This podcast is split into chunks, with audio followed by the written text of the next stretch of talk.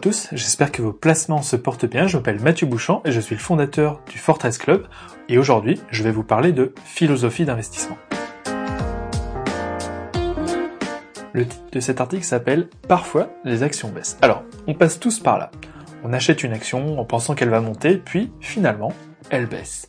Elle baisse depuis une semaine, depuis un mois ou peut-être même depuis trois mois. Et pourtant, en fait, vous avez acheté cette action car elle avait une valorisation attractive, car son activité avait un grand potentiel sur les années à venir. Et là, vous vous dites, mais le marché, il est bête ou quoi? Vous regardez votre portefeuille tous les jours et presque à chaque fois, cette action baisse. Pas forcément de beaucoup, mais elle est souvent dans le rouge. Heureusement, d'autres actions de votre portefeuille sont dans le vert, mais cette action en particulier vous tracasse. Pourquoi elle ne monte pas comme les autres? Je vous rassure tout de suite, c'est humain. Quand on débute en bourse, on passe tous plus ou moins par là.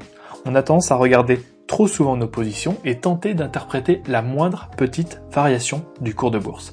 Chaque fois que l'action évolue dans le sens inverse de notre objectif, on se sent attaqué, remis en cause. En gros, elle se moque de moi, cette action, qui est pourquoi elle baisse?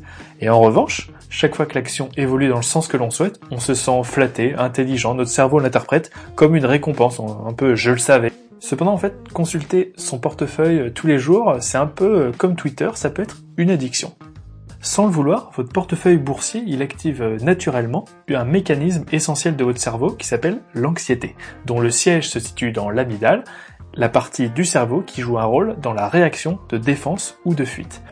Pour nos ancêtres chasseurs-cueilleurs, il était essentiel de rater aucune information qui aurait pu nous aider à trouver une nouvelle source de nourriture, je sais pas moi, un petit mammouth, c'était une question de vie ou de mort. Aujourd'hui, cette peur est toujours présente, mais elle se traduit par la peur de manquer quelque chose. Par exemple, le dernier tweet de Nabila. On appelle ça le FOMO, le Fear of Missing Out, c'est en anglais. Le FOMO se traduit par l'appréhension omniprésente que d'autres personnes peuvent avoir des expériences enrichissantes sans nous.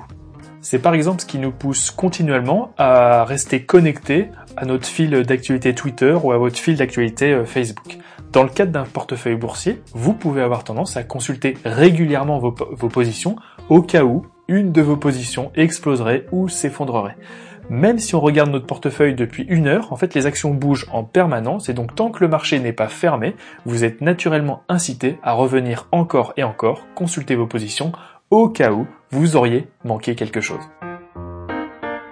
Un point qui peut être intéressant, c'est de noter la différence entre trading et investissement.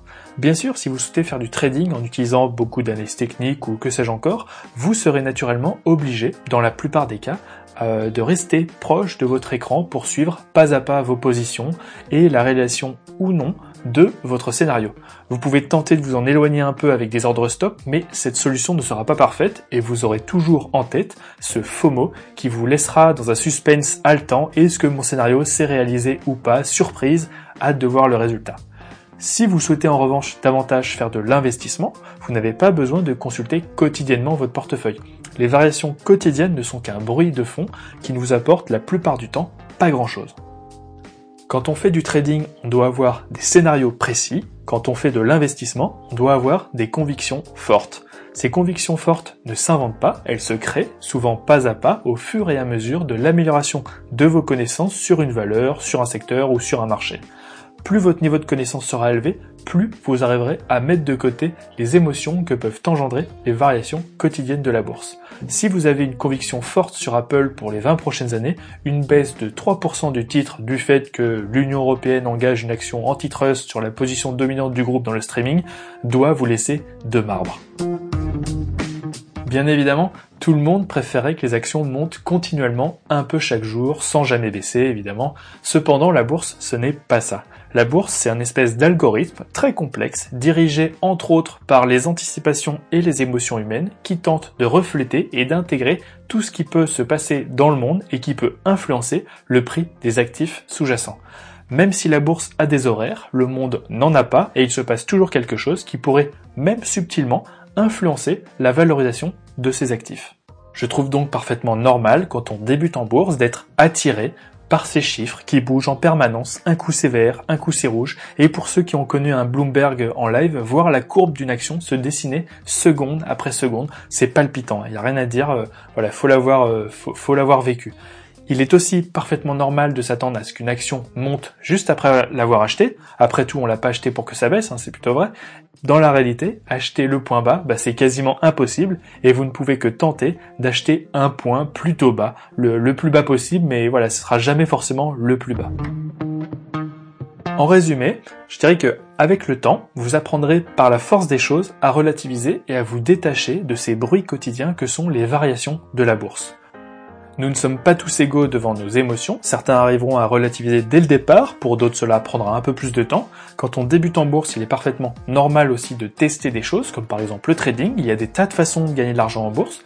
C'est en testant différentes manières d'investir que vous découvrirez la vôtre, celle qui vous convient, celle qui vous permet d'avoir les meilleurs résultats tout en vous procurant le moins de tracas.